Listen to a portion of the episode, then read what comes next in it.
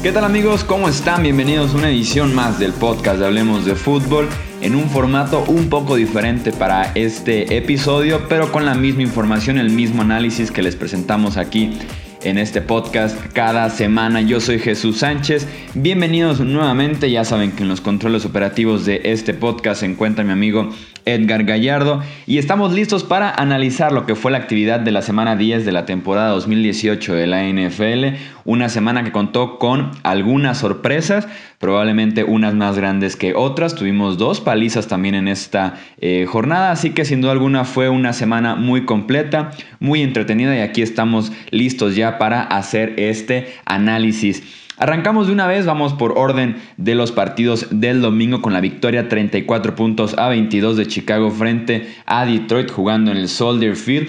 Probablemente el mejor juego en la carrera de Mitch Trubisky. Tan solo en la primera mitad completó 14 de 16 intentos para 208 yardas, dos pases de touchdown y un touchdown corriendo.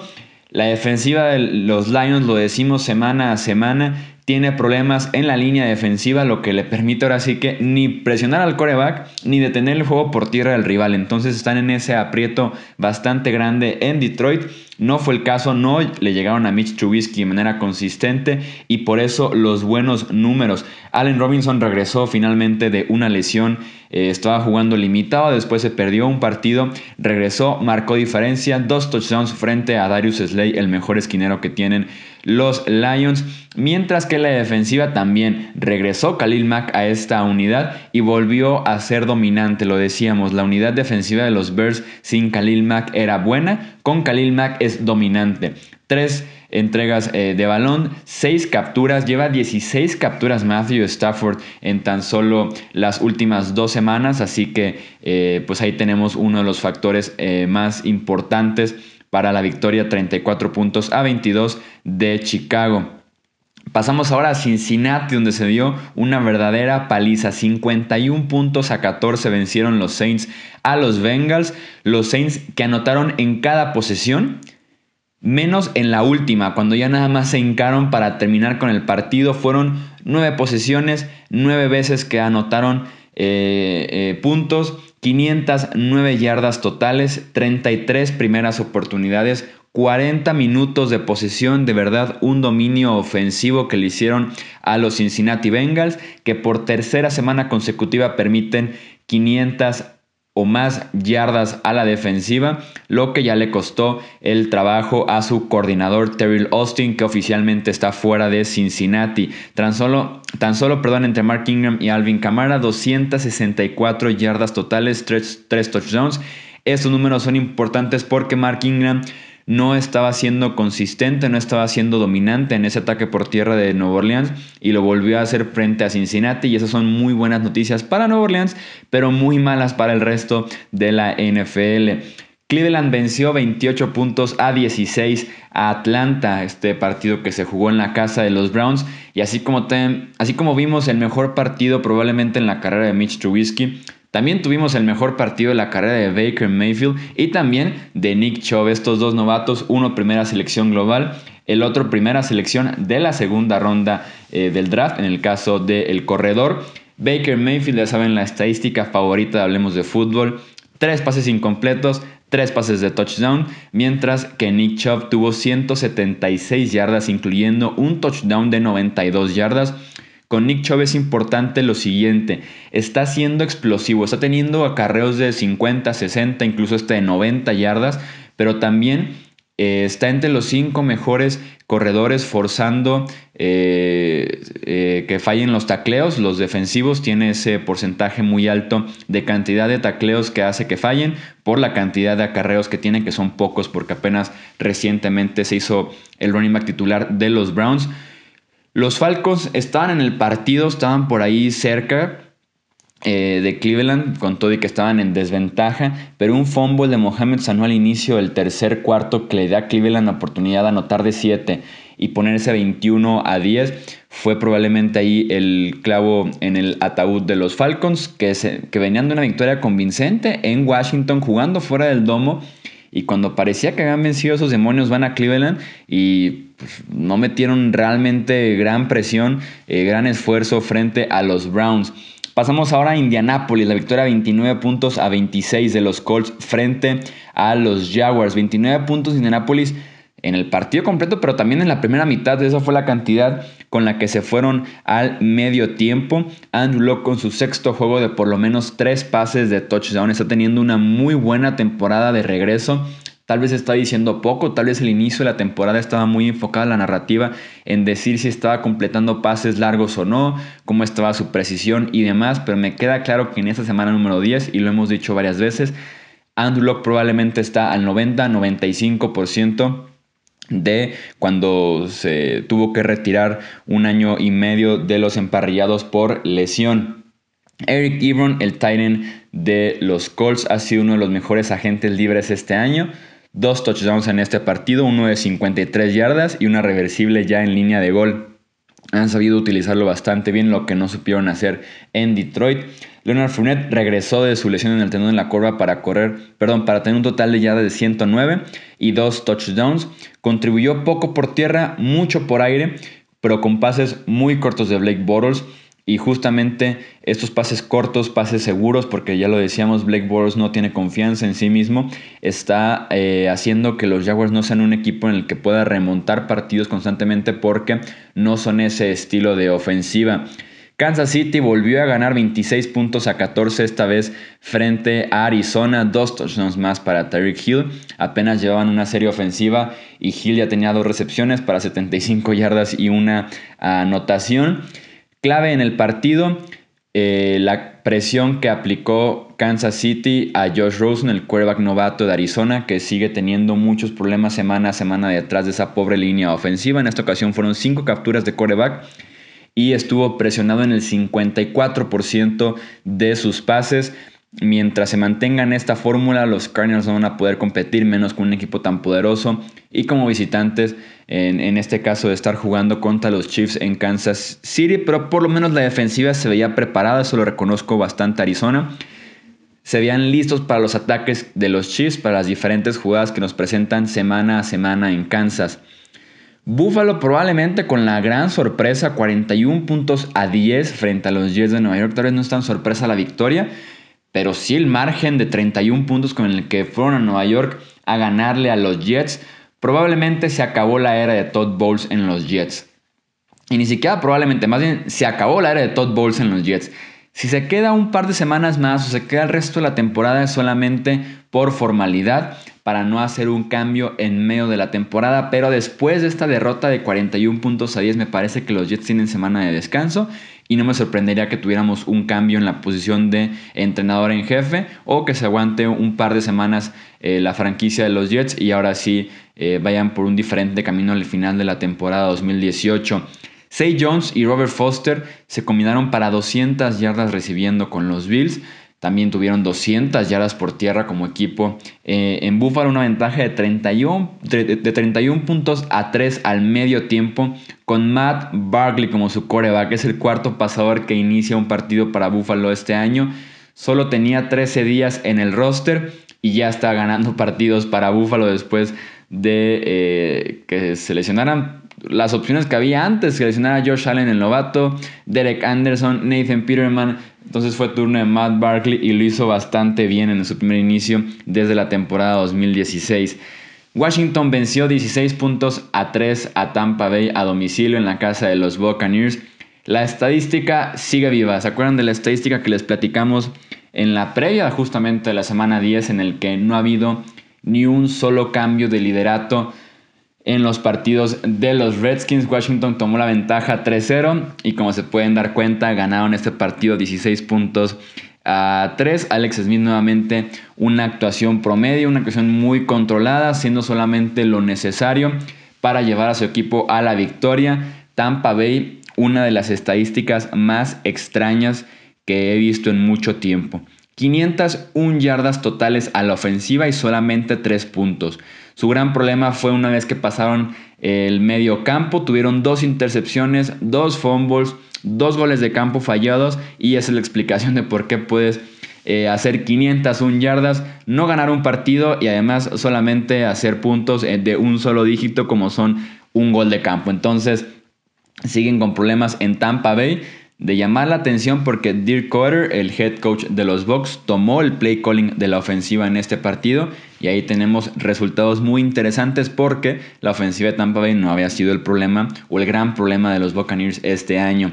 Pasamos a Tennessee, la victoria 34 puntos a 10 de los Titans sobre los Patriots, una derrota típica de Nueva Inglaterra cada año pero suelen pasar en septiembre y tal vez a inicios de octubre, nunca en noviembre. Ya habían pasado en Jacksonville, en Detroit, son los fantasmas de jugar fuera de Foxboro, eh, siguen persiguiendo a los Pats y mientras sigan perdiendo partidos, mientras los Chiefs sigan, sigan ganando partidos, incluso hasta los Steelers, los playoffs de la conferencia americana no van a pasar por Gillette Stadium y ese es el principal problema que enfrenta actualmente New England. Eh, los Titans cumplieron a la perfección con los dos pasos para vencer a los pechos de Tom Brady.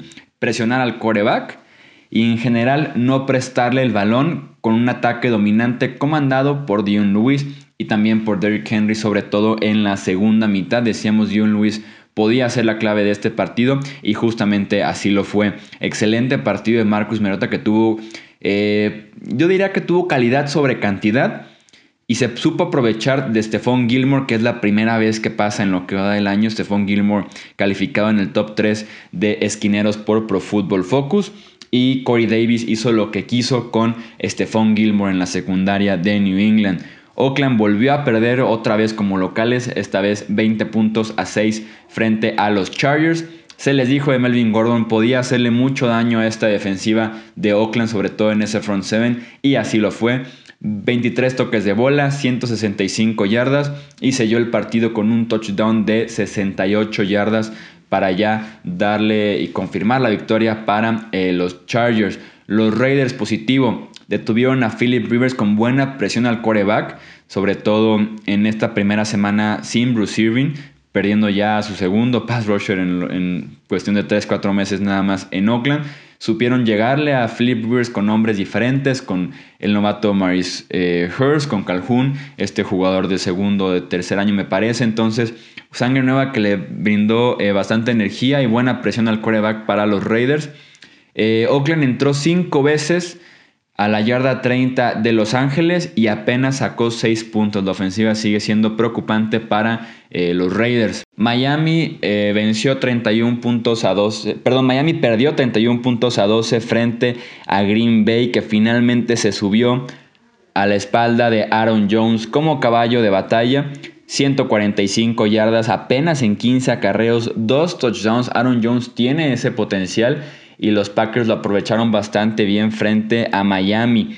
Los Dolphins iniciaron bien este partido porque tomaron la ventaja jugando en Lambeau Field, jugando de visitantes, pero hicieron cuatro goles de campo antes de que Green Bay hiciera su primer punto. No puedes ir al Lambeau Field e intentar ganar un partido a base de goles de campo, tienes que hacer touchdowns frente a Aaron Rodgers, frente a los Packers. No fue el caso con Miami y por eso es que se llevan esta eh, derrota. Semana de descanso para los Dolphins la siguiente. Todo indica que veremos a Ryan Tannehill para la semana número 12. Penúltimo partido del domingo, la victoria 35 puntos a 31 de los Rams frente a los Seahawks.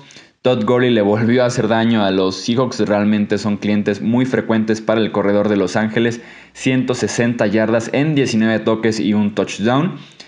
Pero ahora sí que toda esta actuación de Todd Gurley, los 35 puntos de la ofensiva se ven opacadas por la terrible noticia de que Cooper Cup, el tercer receptor de los Rams, se perderá el resto de la temporada por un desgarre de ligamento anterior cruzado de la rodilla.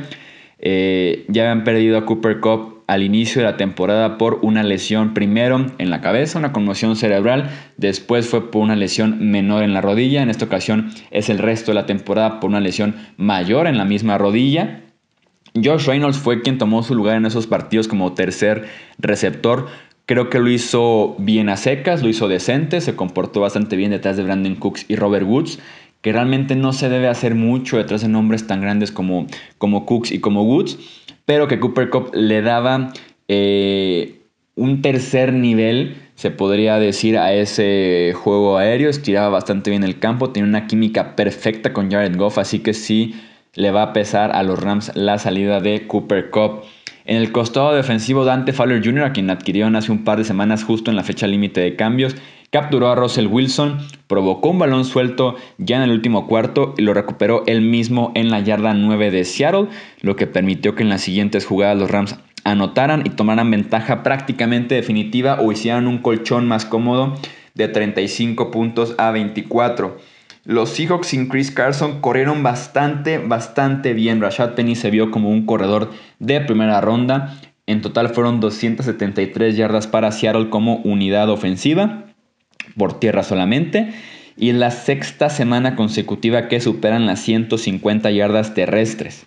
Cerramos ahora sí con el Sunday Night Football, la victoria de los Dallas Cowboys 27 puntos a 20 frente a Filadelfia, esto en el Lincoln Financial Field, lo que significa que se pierde una de las estadísticas favoritas del podcast, que era ese récord de 0-5 perdón, de 0-4 de los Cowboys jugando de visitante. Todavía no habían ganado en lo que iba de la temporada. Finalmente lo hicieron en la casa de su rival divisional y además una victoria que salva la temporada de los Cowboys. Así, así lo pongo yo. No tanto por el récord, porque de alguna manera parece que nadie quiere ganar ese este de la conferencia eh, nacional, pero salva la temporada porque fue la semana probablemente más movida en lo que va del año en Dallas en cuestión de rumores de Jason Garrett, los cambios que hubo internos en el staff de entrenadores eh, ya que empezaran a salir por ahí rumores del interés de Jerry Jones por contratar a Lincoln Riley, el head coach de la Universidad de Oklahoma, si es que se la Jason Garrett, que se criticó mucho a Doug Prescott, que se criticó el cambio a Mari Cooper, o sea, fueron dos semanas muy complicadas en Dallas y esta victoria es oxígeno puro para los Cowboys, además de quitarse este demonio de no poder ganar fuera de casa. ¿Cuál fue la fórmula? Como lo ha sido todo el año. Ezekiel Elliott. Él dicta el ritmo y producción de la ofensiva de los Dallas Cowboys con todo y que iban frente a la segunda mejor defensiva por tierra de la liga.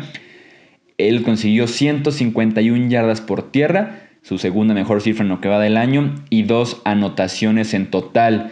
Filadelfia, por otro lado, promedió 2.8 yardas por acarreo solamente si le quitas un acarreo que tuvo largo el novato Josh Adams y esto se le puede atribuir al partidazo que dieron Jalen Smith y Leighton Van Der Esch, cubriendo la ausencia de Sean Lee, que estará fuera por lo menos un mes de temporada por una lesión en el tendón de la corva. Leighton Van Der Esch y Jalen Smith levantaron la mano, son líderes de esa unidad, son jugadores sumamente productivos. El futuro de los Cowboys está en muy buenas manos en la posición de eh, linebacker y esa fue la clave para limitar el ataque de los Cowboys de pronto de los Eagles por tierra, además de que Leighton Van interceptó a Carson Wentz en una ocasión, cortando una ruta desde su posición que iba hacia el receptor que cruzaba por la parte de atrás de él, por su espalda. Eh, Dallas inició lento por aire, pero conforme se fueron acumulando las lesiones en la secundaria de Filadelfia y regresó Zach Martin a la línea ofensiva después de salir lesionado en el primer cuarto, fueron poco a poco encontrando espacios, pero no es suficiente para que Dallas sea un equipo competitivo semana a semana. No significa que este partido eh, decente por parte de Dak Prescott y los receptores de los Cowboys sea la solución o encontremos ya, eh, pues sí, finalmente la respuesta a esos problemas. Creo que les falta todavía bastante en ese ataque aéreo a los Cowboys pero por lo menos están dando pasos hacia adelante y como les digo, los Cowboys después de semanas muy complicadas parece o da la impresión, la sensación de que están salvando su temporada por lo menos unas semanas más con este triunfo en Filadelfia y estando en la pelea de lleno por ese este de la conferencia nacional entre Washington, Filadelfia y estos Dallas Cowboys. Eso es todo por este episodio de análisis de la semana 10 de la temporada 2018 de la NFL. Recordarles que nos pueden dejar sus pronósticos para la siguiente semana en la sección de comentarios, así como cualquier comentario que ustedes tengan sobre los partidos de la semana 10. Si quieren ustedes agregar algún eh, tipo de análisis, de, de estadística, de dato interesante sobre los partidos, los leemos a todos en los comentarios y ya saben que ahí se arma el debate porque esto nunca termina en Hablemos de Fútbol. Estuvo en los controles operativos de este podcast Edgar Gallardo, yo soy Jesús Sánchez, esto Hablemos de Fútbol y nos escuchamos en el próximo episodio. Hasta luego.